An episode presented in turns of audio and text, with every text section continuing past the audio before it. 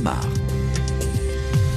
Bonjour à tous et bienvenue à Marseille, cité de plus de 800 000 habitants, ouverte sur la Méditerranée et sur le monde, où se croisent toutes les nationalités et confessions. Une ville où le dialogue interreligieux est promu depuis plusieurs décennies, notamment par Jean-Marc Aveline, prêtre puis archevêque de Marseille, qui a été nommé cardinal par le pape François en août dernier. Des échanges encouragés par des représentants notamment catholiques, musulmans et juifs qui œuvrent sur le terrain. Un dialogue qui s'est renforcé après les attentats de 2015. Nous partons à la rencontre de celles et ceux qui tissent des liens entre les religions, entre les habitants, entre les quartiers, au cœur de la cité phocéenne. Ah oui, c'est ma ville de cœur, c'est la plus belle ville du monde de toute façon. Colette Hamza, religieuse catholique, Xavier, est la directrice de l'Institut des sciences et de théologie des religions à Marseille. C'est ma ville de cœur, j'y suis née, c'est la ville du, mélange. Voilà, je suis un pur produit marseillais puisque je suis euh, aussi mélangée dans mon identité, puisque je m'appelle Colette Hamza. Il a fallu créer l'unité entre Colette et Hamza, c'est-à-dire entre un prénom chrétien et un nom euh, euh, d'origine algérienne, puisque ma famille paternelle est, en Algérie et, musulmane. Moi, j'ai grandi dans l'Église, mais ça fait partie un peu de mes gènes, en tout cas ce questionnement de, et vocation à être un pont, à faire le lien. Euh, voilà. Puis Marseille est né d'un mariage mixte. Hein.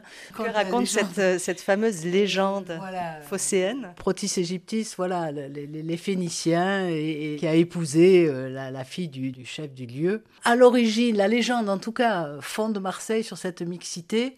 Et donc c'est une vocation de Marseille d'être... Euh, euh, le cardinal Aveline disait, reprenant le mot du pape à, propos du pape François à propos du Liban, disait Marseille est un message, ou en tout cas se veut un message. Un message et un laboratoire de l'être ensemble. Alors vivre ensemble, c'est un mot un peu galvaudé aujourd'hui, mais d'essayer de, faire se rencontrer cette diversité. Euh, euh, voilà, on a toutes les confessions chrétiennes, mais on a 80 euh, 000 juifs, enfin, je sais pas, un quart de la population qui est musulmane. Euh, parmi ces musulmans, 80 000 Comoriens. On dit que Marseille est la capitale des Comores. Hein.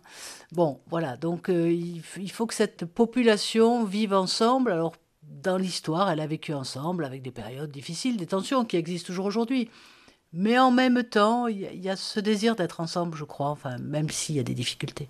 En 30 ans, qu'est-ce que vous avez vu comme changement dans votre ville, à Marseille Qu'est-ce qui saute aux yeux aujourd'hui, par exemple? Bah, Ce qui saute aux yeux, c'est les écarts. Hein. C'est les écarts de plus en plus importants entre les plus riches et les plus pauvres. C'est un appauvrissement d'une partie de la population. Alors, c'est aussi une mise en valeur de la ville euh, par le tourisme. La ville s'est embellie, euh, ou une partie de la ville s'est embellie. Euh, il y a peut-être une façade touristique qui est bien, qui est bonne, mais je pense qu'on a oublié une partie de la population. Alors euh, j'espère que les choses vont, on va décloisonner. La Canebière fait parfois barrière hein, entre des quartiers euh, sud riches, un peu caricatural, mais quand même c'est un peu de cet ordre, et puis des quartiers qu'on a délaissés et dans lesquels euh, bon, une violence peut se développer, ou un mal-être en tout cas se développe, voilà, chez les jeunes générations qui ont moins connu la solidarité que des plus anciens, qui ont davantage vécu le vivre ensemble. Là, on est plus, euh, dans certains quartiers, dans une exclusion de l'autre. Donc l'exclusion sociale et religieuse, du coup oui, alors il ne faut pas tout mettre sous, le couvert du religieux. Derrière des questions religieuses, souvent il y a des questions sociales, économiques, etc. Le problème, c'est que c'est les mêmes populations. Euh, mais on se rend compte que par exemple, dans les quartiers nord, euh, souvent, dans certaines cités, des chrétiens qui sont restés sont des chrétiens du quart-monde. C'est les plus pauvres qui sont restés. Beaucoup de populations immigrées également? Alors, bien sûr, la majorité des cités, alors immigrées depuis des générations, hein, c'est-à-dire ces populations restent sur place, même s'il y a une petite ascension sociale euh, parmi ces populations, ça reste quand même la population la plus pauvre de, Marseille, avec un quartier qui est le troisième arrondissement de Marseille, euh, qui est un des plus pauvres d'Europe. Il, y, a, de fait une ghettoisation dans, dans l'habitat, dans un certain habitat marseillais.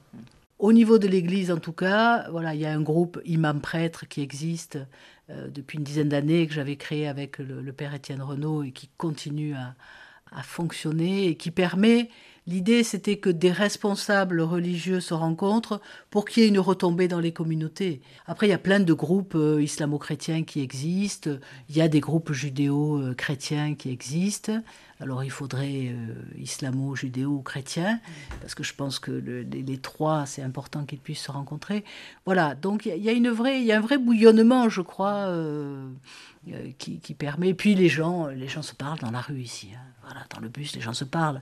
Alors même si on se parle avec, avec parfois un peu de violence dans le ton, mais on se parle. Est-ce qu'il y a des communautés religieuses avec qui on ne peut pas parler? Je pense que dans toutes les communautés religieuses, il y a des gens avec qui on ne peut pas parler, que ce soit des chrétiens, des musulmans ou des juifs.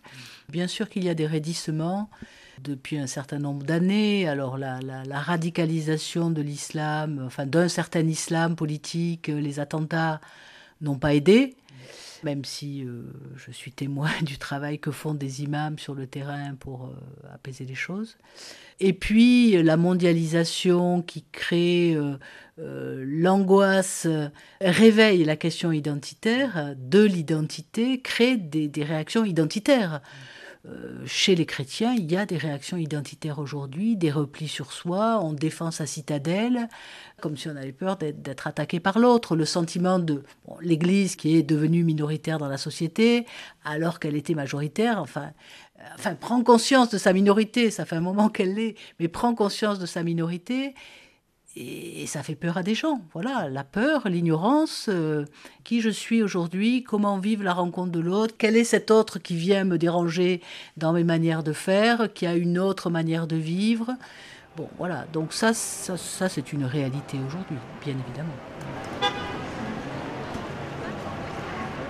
Ce travail de dialogue, il se fait tous les jours sur le terrain. Direction les quartiers nord de Marseille, sur les hauteurs de la cité phocéenne. J'ai rendez-vous à la synagogue Orel Yaakov avec le rabbin Chaim Bendao qui travaille depuis 1997 à promouvoir le dialogue avec tous les habitants du 14e arrondissement, quelle que soit leur confession. Et il prône un judaïsme ouvert sur la société d'aujourd'hui. Shabbat shalom, que des bonnes nouvelles et la santé. À bientôt. Au revoir.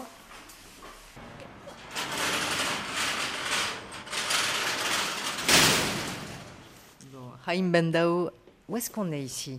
Là, on est euh, dans le 14e arrondissement de Marseille, synagogue communauté égyptienne, fondée en 1957. Voilà, on est au milieu des quartiers nord. Quartier nord de Marseille, qu'est-ce que ça veut dire? Alors, quartier nord de Marseille, ça veut dire qu'on va avoir une population euh, très mélangée, avec euh, beaucoup de gens issus du Comore, Nigérien, Algérie, Ouais, c'est vraiment un in pot, le 14e. 14e, 15e, c'est vraiment euh, un mélange. Ouais. Et ces dernières années, qu'est-ce que vous voyez comme changement? Moi, je suis dans ce quartier depuis 1997. J'ai commencé à habiter en 2000 dans le 14e. Peut-être euh, des réseaux grandissants sur la vente de drogue, qui ne dérangent pas le quotidien, mais malgré tout, qui, qui fait de la peine de voir ces jeunes comme ça se détruire. Je trouve qu'au niveau de l'entraide et du savoir-vivre, je trouve que dans les quartiers nord, il y a une, quelque chose d'intéressant. Et ici, il y avait une population juive importante avant? Oui, ici, il y avait une population juive qui était euh, très très importante. Puis après, financièrement, il y, a une, il y en a qui ont eu des belles réussites. Ils ont préféré euh, déménager dans d'autres quartiers. Je ne pense pas qu'il y ait eu des déménagements à cause de l'antisémitisme. Je ne ressens pas d'antisémitisme dans le 14e du tout, sans faire euh, l'autruche. Hein. Je suis assez dans les quartiers, on rentre partout, les gens sont très accueillants. Bon, c'est Marseille aussi. Hein. Et donc il y a une entraide et votre synagogue est une synagogue, on va dire, plus intégrée dans le 14e que d'autres synagogues, par exemple, pourraient l'être? Bah, il y, a une volonté euh, de la part des dirigeants de cette communauté à ce qu'il y ait une ouverture vers l'autre. Parce qu'on s'est rendu compte qu'il y avait, euh, je dirais pas de l'antisémitisme, mais euh, on ne se parle pas assez, et donc ça crée des, des fausses rumeurs, des fausses conclusions. Et aujourd'hui, honnêtement, euh, on arrive à recevoir les imams, on va à la mosquée, les, imams viennent ici, on va à l'église, les gens viennent ici. D'ailleurs, ils étaient là ce matin.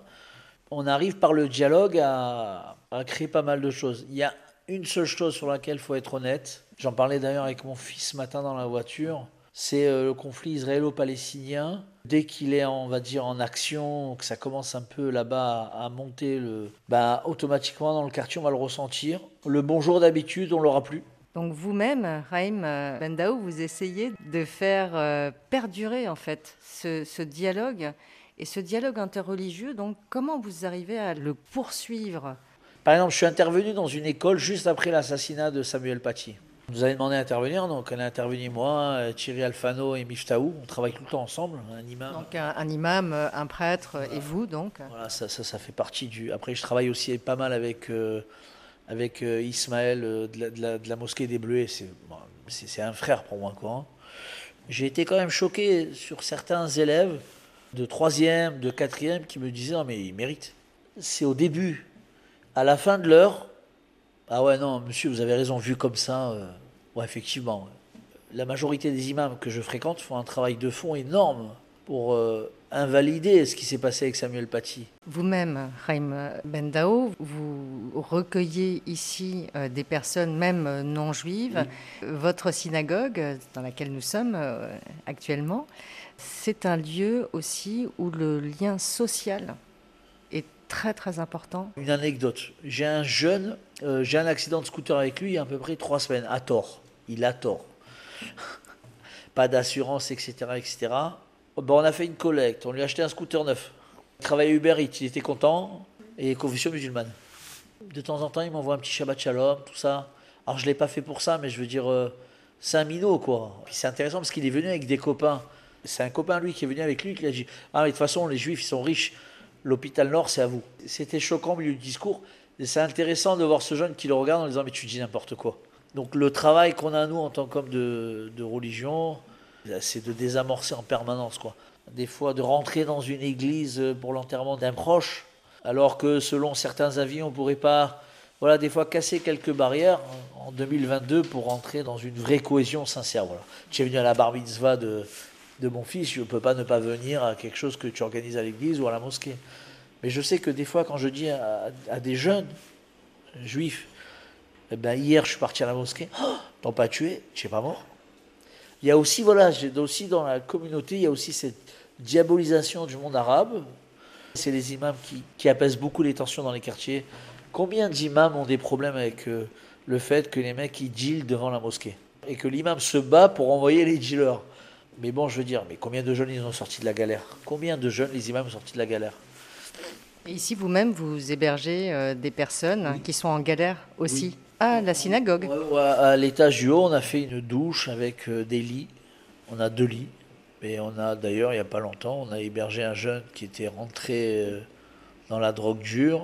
Voilà, mais ça, il s'en sort doucement, doucement. On sait que si on est en galère, euh, il y a une oreille qui écoute. Et vous-même, euh, Bendao, vous avez aussi un parcours un peu atypique. Oui. Vous avez aussi euh, été proche euh, du milieu catholique euh, oui. quand vous étiez petit. Vous avez été euh, élevé par une personne qui était par catholique. Madame Ruiz. J'ai été élevé par Madame Ruiz. J'allais tout le temps chez cette nourrice-là, puis j'étais bien chez elle. Donc je, je, restais beaucoup plus chez elle qu'à la maison. Puis j'ai l'habitude de temps en temps d'aller à l'église avec elle. Je dormais chez elle, elle me gardait tout le temps. J'avais le, j'avais le fameux petit Jésus là sur le chevet, je mangeais le, la viande de cheval, le pâté de porc, enfin bref, j'avais une vie tranquille. J'avais des grands frères, j'avais, j'avais Gines, Juan, enfin c'était, c'était bien. Et de là à rabbin, c'est quand même un grand pas? Plutôt homme de terrain qui essaye de faire du bien autour de lui, de s'épanouir sans priver les autres de leur liberté. Ça aussi, c'est quelque chose, je fais très attention au sein de la synagogue. Faut d'abord avoir une analyse de ce qu'on a autour de nous avant de parler. J'aborde moi la discussion. Je reçois des Marocains, des écoles entières, ils sont émerveillés. Ils me disent, alors ça c'est un truc qui, me rend fou, parce qu'ils me disent, je vois des femmes de 40 ans, 45 ans, qui me disent, c'est la première fois que je rentre dans une synagogue. Dis, mais comment? Comment? Et après, je, je m'analyse, je lui dis, mais toi aussi, tu es rentré à la mosquée pour la première fois, tu avais 48 ans. Tu n'as jamais fait la démarche avant. Le rabbin Chaim Bendao l'évoquait, ce matin-là, il a rejoint deux collègues pour intervenir dans une école catholique dont la majorité des élèves sont musulmans. Et c'est le curé Thierry Alfano qui est intervenu sur la religion catholique. Thierry Alfano, donc nous sommes devant l'école Saint-Joseph, euh, rue Viala à Marseille. Euh, qu'est-ce que vous venez de faire dans cette école avec deux autres de vos collègues? Ben, On était avec Raïm qui est rabbin et puis Miftaou qui est musulman. On était intervenir auprès de, CM2, d'élèves de CM2 à la demande de, de responsables de l'établissement. Et ils ont posé pas mal de questions sur nos traditions religieuses, le vivre ensemble, etc. Alors, quelles sont les questions euh, que vous posent les élèves, par exemple? Alors là, ce sont des CM2, donc ils ont, ils ont 11 ans, 10-11 ans. Et les questions qu'ils posent, c'était d'abord, euh, est-ce que, par exemple, euh, un raciste peut prier? Bah, Nous, on écoute et puis on essaie de déconstruire ça en disant bah, que du coup, peut-être que la personne, c'est pas d'abord quelqu'un qui se nomme par rapport à des faits que toi, tu as vus, et que c'est peut-être un peu plus compliqué que ça. Ce sont des élèves qui sont pas tous euh, catholiques euh. Ah non, non, la majorité de confession musulmane, mais par rapport à eux, il y a un, jeune, là, il avait euh, de la famille juive dans sa famille, des musulmans, voilà, il y avait aussi un brassage quand même. Mais ils ont de vraies questions pour la société d'aujourd'hui et puis dans leur manière de pratiquer ou de croire. Ça, c'est intéressant. Je n'ai pas senti de forme de communautarisme par rapport à des lieux, parfois on peut le sentir. Entre parenthèses, même chez des catholiques. Thierry Alfano, donc euh, vous-même, vous êtes euh, prêtre, vous êtes euh, marseillais? Je suis aubagné. Et Aubagne, c'est pas à Marseille, mais en fait, je suis né à Carnoux en Provence. Voilà, c'est le village des rapatriés d'Afrique, d'Afrique du Nord, qui a commencé par le, le Maroc, qui sont arrivés petit à petit les protectorats et puis l'Algérie, qui était un territoire français. Donc vous-même, vous êtes une représentation de ce qu'est Marseille aussi aujourd'hui, avec ce, brassage méditerranéen? Ben, Indirectement, oui, parce que mes parents du coup sont nés au Maroc, il y a des racines italiennes et il y a la France. Et c'est vrai que j'ai grandi dans ce petit univers où les rapatriés, ou les Marocains, Tunisiens, Algériens se sont aussi installés quasiment en même temps. Comme on dit, font des familles ou où on travaillait sur place, où on construit d'ailleurs les premières maisons avec les toits plats. Oui, quelque part, oui, en fait, oui, c'est vrai. Alors Marseille, comment vous pourriez décrire cette euh, ville? Marseille, c'est un peu délicat. Il y a un côté inclassable. À la fois, c'est méditerranéen, donc ça veut dire que l'essentiel va se dire, pas forcément autour d'une table, mais dans le bonjour et l'au revoir et le tout venant. Comment ça va? Comment, comment on peut entendre bled? Ça va, ça va, ça va. Et ta sœur? Et ça va, ça va. Et après, ah, elle est malade. Ah, et ton frère? Ah, ben, et comment ça va Ça va? Voilà. Donc tout ça va faire que des liens peuvent se tisser entre les personnes. Et puis cette grande diversité euh, sociale, culturelle, religieuse fait que c'est difficile à Marseille de se prendre au sérieux. Ça ne veut pas dire qu'il n'y a pas des gens sérieux. voilà, donc il y, a, ce multiculturalisme. On fait non pas que c'est le village enchanté, la diversité c'est toujours un travail hein, à articuler euh, dans l'époque où on est aussi, euh, à ce que les diversités soient bien régulées aussi. Hein. c'est toujours un, vrai travail, tant pour les, je pense que les élus, le monde politique, le monde religieux, le monde associatif, culturel, mais ça, doit se travailler au jour le jour. Mais il y a des racines du possible, en tout cas, qui sont là. Qu'est-ce qui a changé euh, au cours des 30 dernières années? Ce qui a changé, on a discuté avec des collègues euh, juifs musulmans, chrétiens ou peu importe ou non-croyants, c'est en partie hein, euh, un petit peu une forme de, je mets des guillemets, mais une forme de rupture entre les générations. Comme disait un copain imam, mais tu crois quoi Thierry? Il m'a dit, nous, l'ancien quand il parle aujourd'hui, il peut toujours parler. En même temps, on voit des retissages de liens des plus jeunes avec euh, leurs anciens, les petits-enfants avec les, grands-parents. Moi, je le vois, mais pas qu'à Marseille. Les jeunes se rendent bien compte que leurs parents, qui ne sont pas meilleurs ou pires qu'hier, parfois en moins de temps, et ils se raccrochent de toute façon, ils ont besoin de se raccrocher aux racines. Voilà, mais Marseille, c'est ça, c'est cette mosaïque qui est appelée encore à grandir et en devenir, peut-être parce que les questions géopolitiques aujourd'hui sont encore plus prégnantes et qu'on a besoin de personnes en capacité de dialoguer, de se mettre euh, parfois autour d'une table et d'échanger sur euh, le possible d'un vivre ensemble et d'un véritable vivre ensemble. Vous-même, en tant que prêtre catholique, euh, vous tendez la main, vous êtes autour d'une table avec vos, collègues juifs ou musulmans et d'autres confessions, mais est-ce que d'une certaine manière ce dialogue ruisselle au niveau des habitants dans les différents quartiers. En fait, je crois qu'il y a déjà à Marseille du coup cette euh, capacité de vivre ensemble et que les, différents univers se, côtoient et se fréquentent.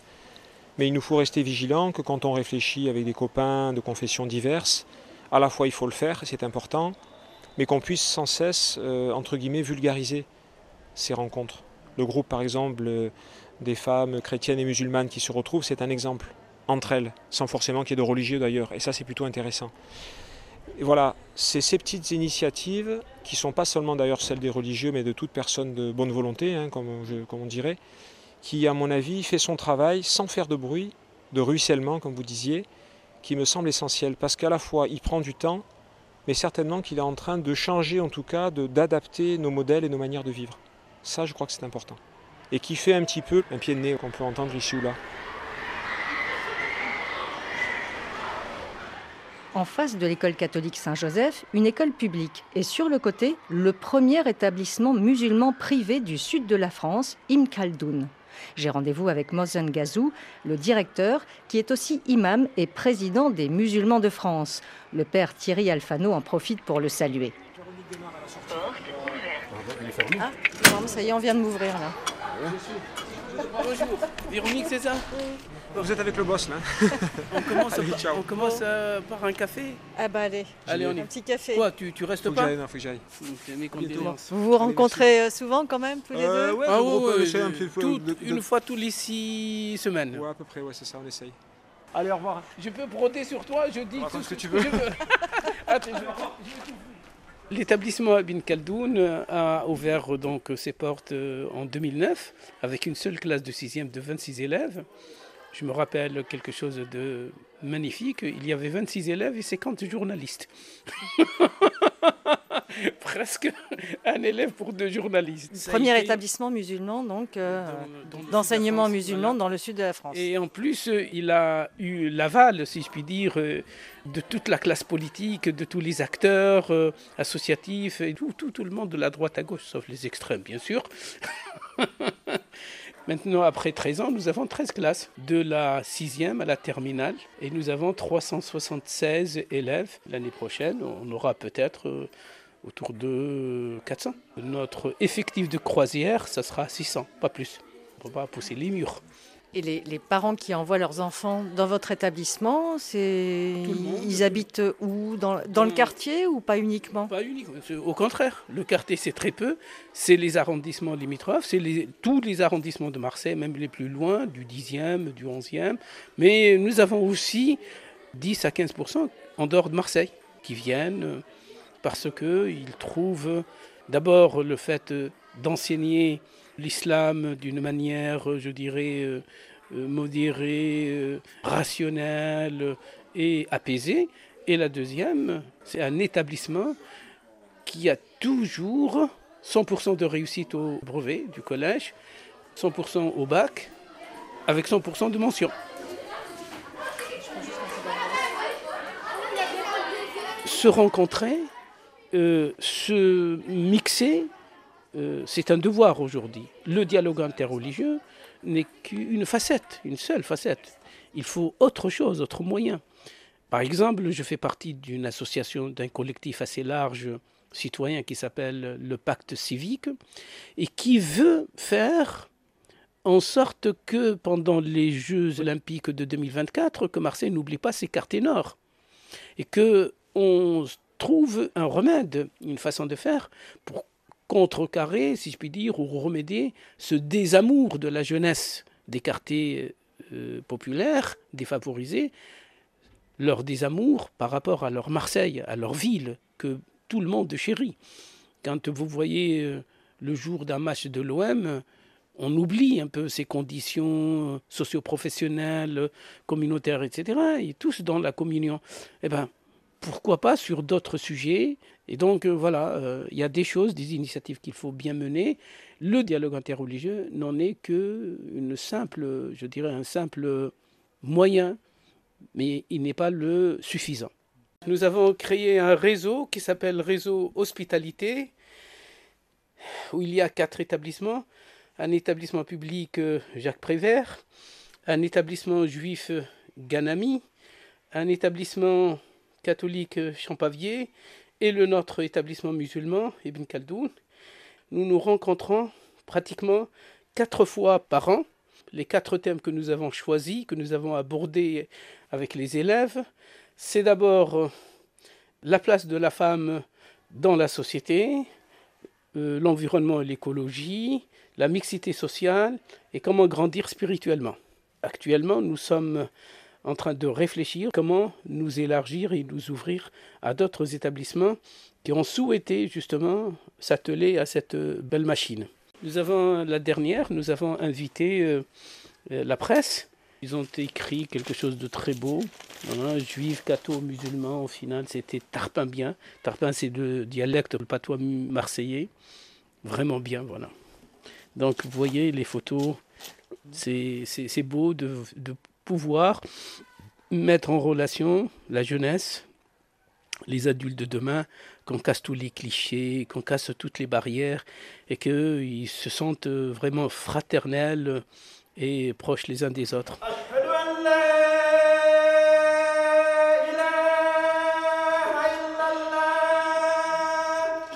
Deux élèves de seconde m'accompagnent avant le début de la prière. Pour les femmes, c'est à l'étage de la mosquée Mariam, qui est accolée à l'établissement In Khaldoun.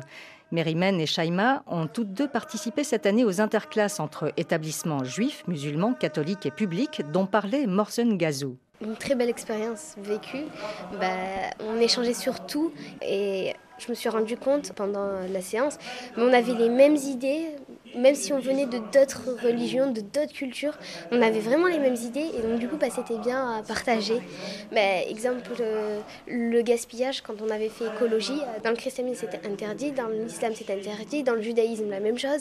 Et là je suis en groupe spiritualité avec M. Ngazou et euh, on voit aussi que les chrétiens ont aussi une pensée spirituelle comme nous musulmans, comme juifs et donc franchement on a des points communs.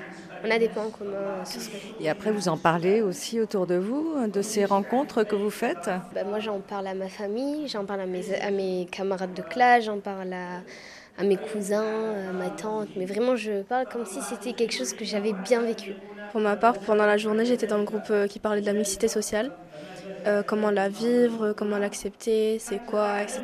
Et euh, on a proposé comme argument que pour que la mixité sociale, en fait, connaître des gens euh, de pratiques qui ont des idéaux euh, différents des nôtres, de religion, etc. Eh ben, ça, ça revenait à nous connaître encore plus nous-mêmes. C'est très enrichissant.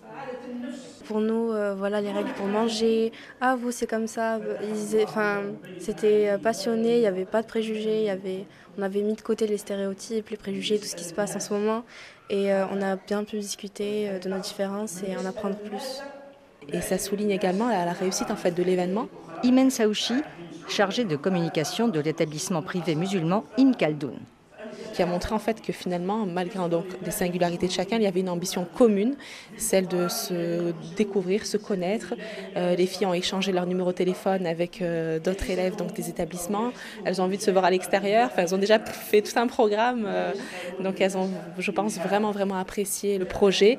Bah, ça, ça traduit complètement la réussite en fait en échangeant les téléphones et tout, on compte vraiment euh, se voir encore, euh, parler, échanger, encore rigoler ensemble, parce que franchement, on pas, c'était pas que du scolaire, c'était vraiment aussi euh, la joie de vivre tous ensemble, et franchement, c'était chouette, surtout quand, moi, quand j'étais à Ganami, ça m'a vraiment plu, comment ils nous ont expliqué comment ils ouvraient la Torah, mais comment ils priaient, c'était vraiment beau à entendre, mais chez les chrétiens, comment ils priaient, ils avaient une salle spécialisée et tout, et nous, comme, comment on leur a expliqué comment on fait la prière à la mosquée, combien ça durer, etc. Franchement, c'était beau à avoir échangé et qu'ils soient étonnés de ce qu'on fasse nous et que nous, nous soyons aussi étonnés, curieux de voir comment euh, leurs religions sont-elles pratiquées.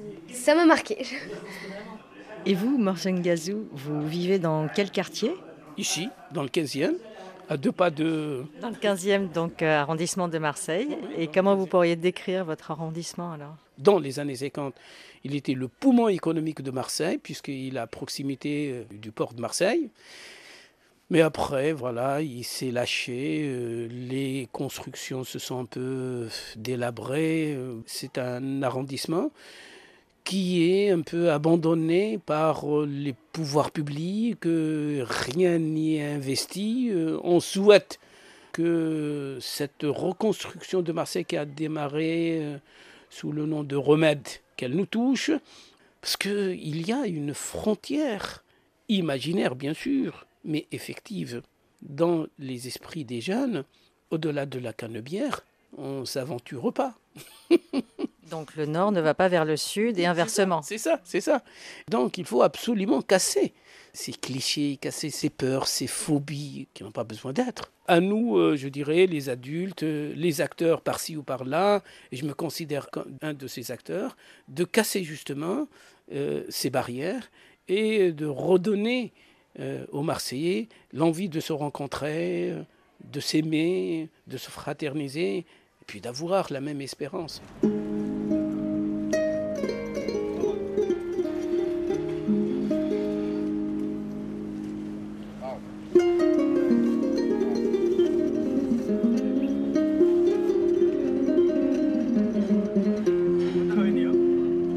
Sur le vieux port de Marseille, avec ses cafés, ses restaurants, ses bateaux, une foule de promeneurs profite de la matinée d'hiver ensoleillée. Un jeune musicien guinéen invite les passants à s'arrêter et à écouter.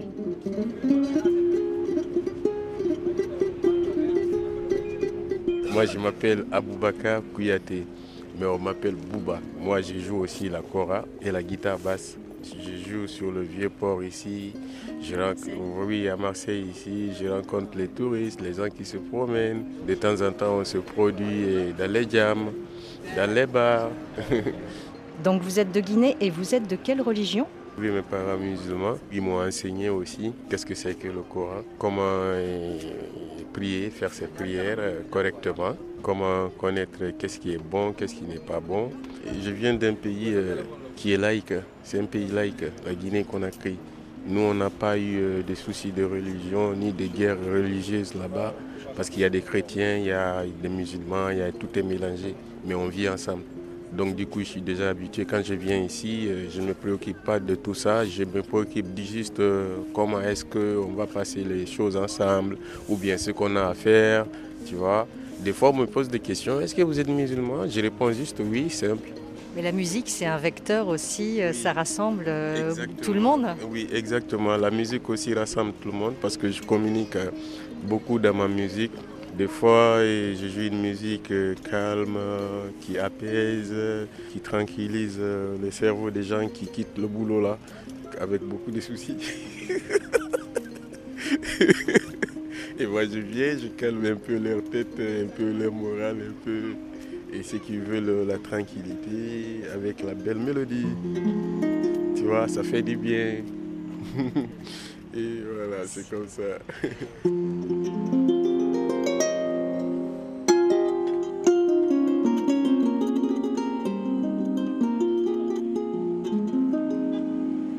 Religion du Monde est à Marseille pour évoquer le dialogue interreligieux sur le terrain. J'ai rendez-vous à côté de la gare avec Issa Koné, un médecin très impliqué dans sa ville de Marseille où il est arrivé du Mali il y a plus de 50 ans. Je suis arrivé de, Bamako, du Mali pour faire des études et puis après je me suis établi à Marseille, je suis plus parti. Il faut dire euh, Marseille est tellement attrayante. Donc vous, vous avez fait vos études, vous êtes médecin généraliste ici à Marseille. Qu'est-ce qui vous fait rester? Qu'est-ce qui vous attire? Ça me rappelle ce que m'a dit une de mes tantes qui, dans le passé, avait été à Marseille. Et quand je lui ai annoncé que j'allais venir à Marseille, elle m'a dit Ah, tu verras, à Marseille, tu ne seras pas dépaysé. Il y a beaucoup d'Africains, mais à Marseille, il y a un vent désagréable qui souffle. Donc, qu'est-ce qui fait l'âme de Marseille? C'est que, bon, ben, à Marseille, c'est cette diversité souriante, bruyante, quelquefois conflictuelle mais qui, qui, est bien vivante et qui fait que, euh, bon, peut-être ça atténue les angoisses de l'exil, de l'immigration. C'est ça qui fait la, la, beauté de Marseille. Au niveau religieux, il y a 50 ans euh, de vie à Marseille, quel changement avez-vous constaté? Oui, il y a un peu de changements. Au début que j'étais là, euh, en ce qui concerne le culte musulman, c'était un peu un truc, un, un vilain terme qu'on disait la mosquée des caves et les mosquées des caves. Effectivement, les salles de prière étaient dans des salles, dans les foyers. Les musulmans se débrouillaient, ils faisaient des prières, il y avait des mosquées. Bon, ça, ça a changé. Parce que depuis quelque temps maintenant, il y a des mosquées qui, qui sont visibles, qui ne sont plus des salles de prière obscures dans les HLM. Où il pouvait y avoir aussi, euh, du coup, euh, un extrémisme qui pouvait se développer aussi ah ben, c'est sûr que comme il y avait cette pression de l'absence de lieu de culte digne de ce nom, euh, ça pouvait intéresser des gens qui profitaient de ça pour euh, faire avancer leurs pions et, mettre la main sur leur communauté isolée. Ça, ça a changé. Oui, ça, ça a changé. Aujourd'hui, les mosquées, elles sont là. Euh, elles sont les interlocuteurs des pouvoirs publics qui sont chargés d'organiser le culte de toutes les religions en France. Je ne dis pas qu'il n'y a pas de problème, je n'en sais rien, mais je veux dire, euh, en tout cas de ce point de vue-là, ça a changé. Et vous, Issa Koné, vous allez à quelle mosquée ici dans le quartier? Chaque fois que je peux, je vais à la mosquée Bilal. C'est une mosquée qui existe euh, elle maintenant plus d'une décennie, mais elle est récente dans le paysage des mosquées de Marseille. Et c'est une mosquée qui a été fondée par El Haj Moussa Touré avec euh, l'aide de la municipalité de Marseille. Elle est à côté de la gare et, voilà, et elle est fréquentée par les musulmans de, ce quartier, quelquefois qui viennent même de plus loin.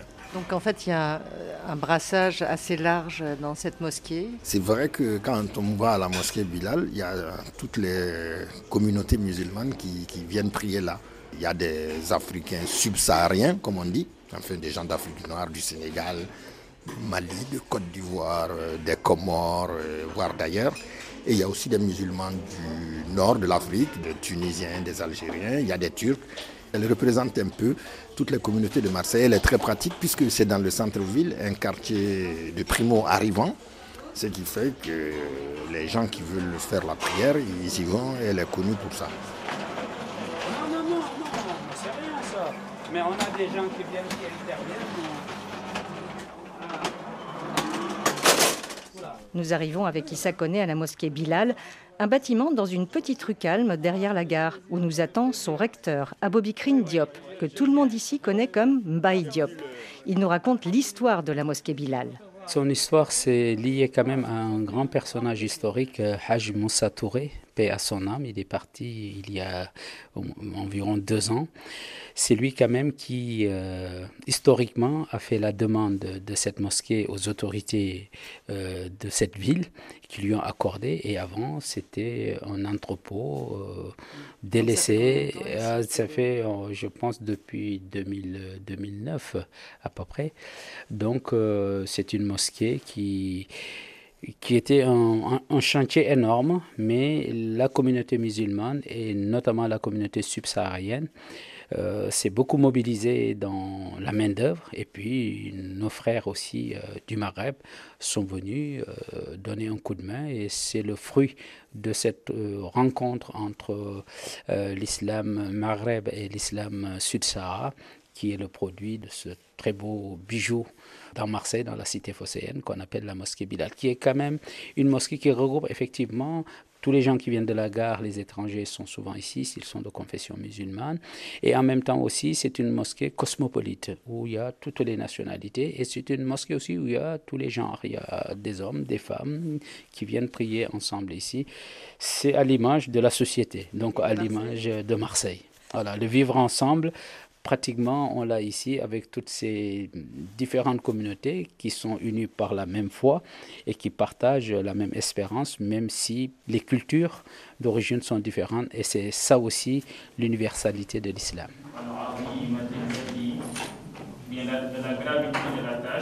Dans une salle qui jouxte la mosquée, nous rejoignons plusieurs imams que me présente Mbaye Diop. Nous sommes euh, là ce matin dans l'Institut de formation Al-Razali.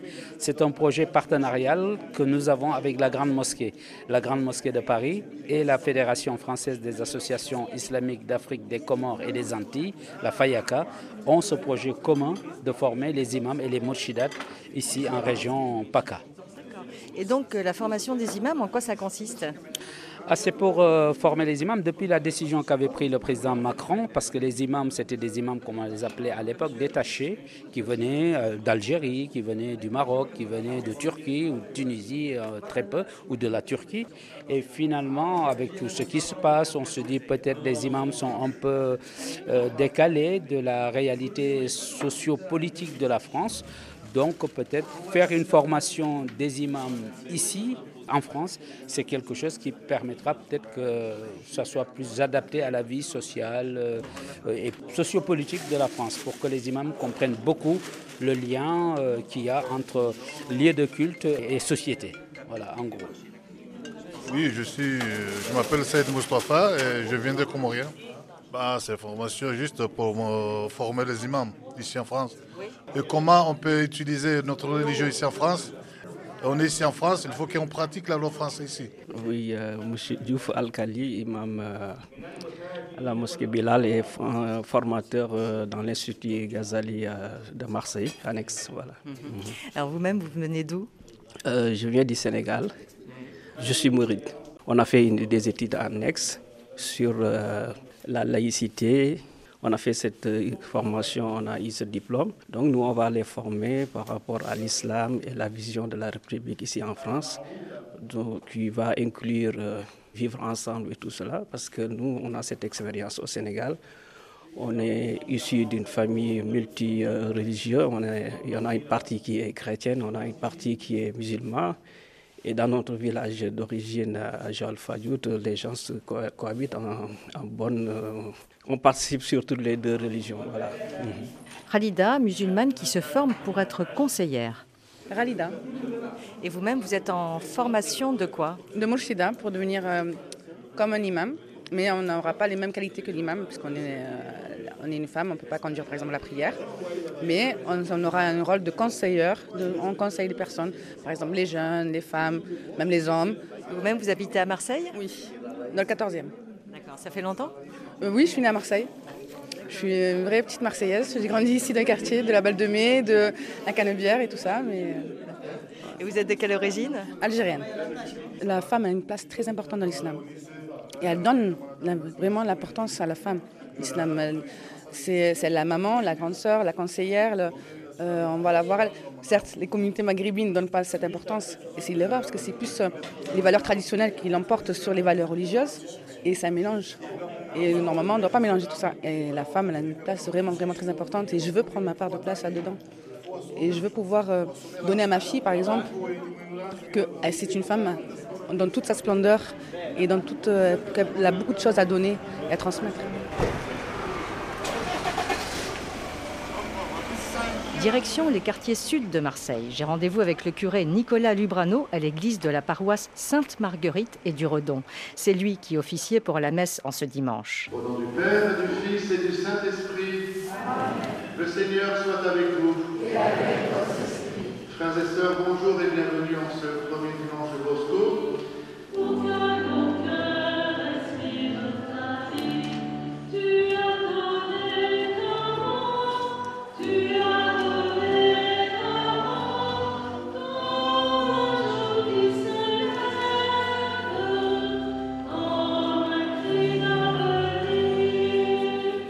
Nicolas Lubrano s'est totalement impliqué dans le dialogue interreligieux avec ses collègues des autres religions, notamment par le foot. L'OM, qui est sacré à Marseille, lui a même confectionné un maillot avec l'inscription Padré. Avec le rabbin Chaim Bendaog et un imam, il promeut un dialogue sur le terrain. Nicolas Lubrano, prêtre depuis 13 ans et curé depuis deux ans et demi de la paroisse Sainte-Marguerite et du Redon. Et où est-ce qu'on est ici à Marseille exactement? Alors nous sommes dans le quartier sud de Marseille, près de, la Méditerranée, près des Calanques, socialement assez, assez bourgeois, vieillissant, mais un quartier aussi où il y a beaucoup de, frères israélites qui habitent et qui fait la particularité du 9e arrondissement de Marseille. Voilà, donc on se croise assez régulièrement dans les rues euh, du quartier. Et vous-même, Nicolas Loubrano, vous êtes euh, très actif au niveau justement de euh, ce qu'on appelle le dialogue interreligieux. Vous travaillez notamment sur les questions de rapprochement par le sport Oui, exactement. Il y a, dès mon, début de, dès mon début du ministère, il y a 13 ans, je suis prêtre, l'évêque m'a envoyé dans un quartier de Marseille pour la création d'un patronage donc auprès des jeunes. Et euh, donc j'arrivais avec ma tête toute bien faite, c'est vrai, euh, sortie du séminaire, la théologie bien en place. Et j'étais assez dérouté rapidement par euh, la capacité de voir ces jeunes me montrer ce qu'ils savaient faire eux-mêmes. L'adage c'était ici on joue, ici on prie. Donc d'abord on joue. Et le jeu, c'était d'abord le football. Et le football m'a permis de rencontrer plein de jeunes dans un quartier de Marseille. Et le football m'a permis de voir la capacité à être en communion autour d'un ballon et de pouvoir y mettre toutes les religions. Et du coup, grâce à ces jeunes-là, j'ai pu, euh, ils m'ont amené au Stade Vélodrome pour la première fois, il y a 13 ans, et je suis abonné depuis 13 ans maintenant au Stade Vélodrome. Voilà. Et c'est là que j'ai pu rencontrer aussi. Alors, je suis bien sûr euh, catalogué comme prêtre catholique, mais le vélodrome, c'est une entité importante à Marseille. On dit que c'est la deuxième religion, mais ça met autour d'un stade ben, toute catégorie sociale et religieuse. Et c'est ce qui fait que moi, ça m'a beaucoup porté dans mon ministère de voir que catholique vous rappelle aussi que je suis, pour l'universalité de l'Église, pas simplement pour les bons cathos qui viennent à la messe ce dimanche, mais aussi pour ceux qui cherchent un chemin d'amour et d'espérance. Voilà. Et je l'ai trouvé au Vélodrome, ce chemin d'amour et d'espérance. Voilà, je l'ai trouvé au Vélodrome, ce qui m'a permis de vraiment d'ouvrir mon, mon cœur de prêtre, je pense, à d'autres et de voir qu'on pourrait faire chemin ensemble. Et comment se passe le dialogue, euh, du coup, sur un terrain de foot, dans un quartier euh, particulier où euh, se mélangent toutes ces religions et les non-croyants? Il est vrai qu'on ne va pas commencer à faire de la catéchèse ou dire oui, toi ton Dieu il est ci, toi il est comme ça. Mm. Non, c'est pas ce qui nous rejoint d'abord. Le premier, ce qui nous remet en communion, c'est vraiment la, passion du foot. le, mot supporter à Marseille, c'est savoir porter l'autre dans ce qu'il est dans la fidélité. Et, donc c'est important pour nous tous. Et c'est vrai que c'est à travers ça, à travers ce football, que j'ai pu vraiment commencer dans l'amitié, on va dire, dans l'amitié, à, faire chemin avec euh, un rabbin et un imam que je n'avais avant euh, jamais rencontré, jamais pu rencontrer. Mais il y a tellement de choses qui se vivent ensemble, même par la vie de nos quartiers, ben, on est obligé de, au moins de s'entendre et de dialoguer. Vous êtes Marseillais? Je suis Marseillais depuis 41 ans. Le Marseillais, il est, comment dire, il est pudique aussi dans ce qu'il est réellement, par sa foi aussi, par, euh, par ses convictions. Mais quand on creuse, on voit bien que le Marseille est vraiment présent et, généreux dans ce qu'il est, voilà, dans l'accueil. Marseille était une terre d'accueil depuis toujours. Et puis voilà, ça continue, ça continue. Et comment cet accueil puisse continuer à, prendre, euh, je dirais, de, l'essor et puis prendre conscience aussi, à travers tous nos responsables, que ce soit politiques ou religieux, voyez, que ça puisse continuer à œuvrer dans le bon sens. Pour Colette Hamza, directrice de l'Institut des sciences et de théologie des religions, que nous avons entendu au début de cette émission, il faut que la cité phocéenne garde cette pluralité. Marseille et sa diversité, la dernière ville cosmopolite de Méditerranée, avait dit le cardinal Jean-Marc Aveline, archevêque de Marseille. Oui, alors il a un peu nuancé en disant, bon, la dernière peut-être pas, il y a, d'autres villes cosmopolites autour de la Méditerranée, mais de fait, c'est une ville cosmopolite. Euh, arrive tout le temps de nouveaux migrants, de nouvelles vagues. Bon, c'est l'histoire, hein, c'est l'histoire de fondation de cette ville. Donc euh, elle ne peut pas renier ses racines et, et vivre autrement aujourd'hui. C'est un port, donc obligatoirement il y a des gens qui arrivent. Donc elle a, elle a une vocation, elle a une vocation. Il ne faut pas qu'elle manque cette vocation, je crois.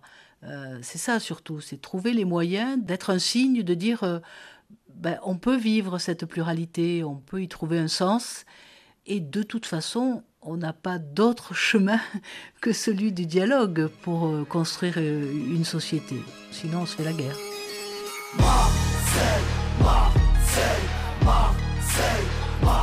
C'est la fin de cette émission réalisée par Ludivine Amado, consacrée à ses témoignages sur le dialogue interreligieux à Marseille. Le pape François pourrait d'ailleurs se rendre cet automne 2023 à Marseille pour la rencontre des évêques sur la Méditerranée, une visite envisagée avec le cardinal Jean-Marc Aveline. Merci à tous nos intervenants pour leur accueil chaleureux. Vous pouvez réécouter cette émission en podcast sur le site rfi.fr, Twitter ou Facebook. À la semaine prochaine. Marseille, Marseille, Marseille. Qui a dit que rap du sud était mort Si le flux était long, un droit centre-ville, quartier sud, quartier nord.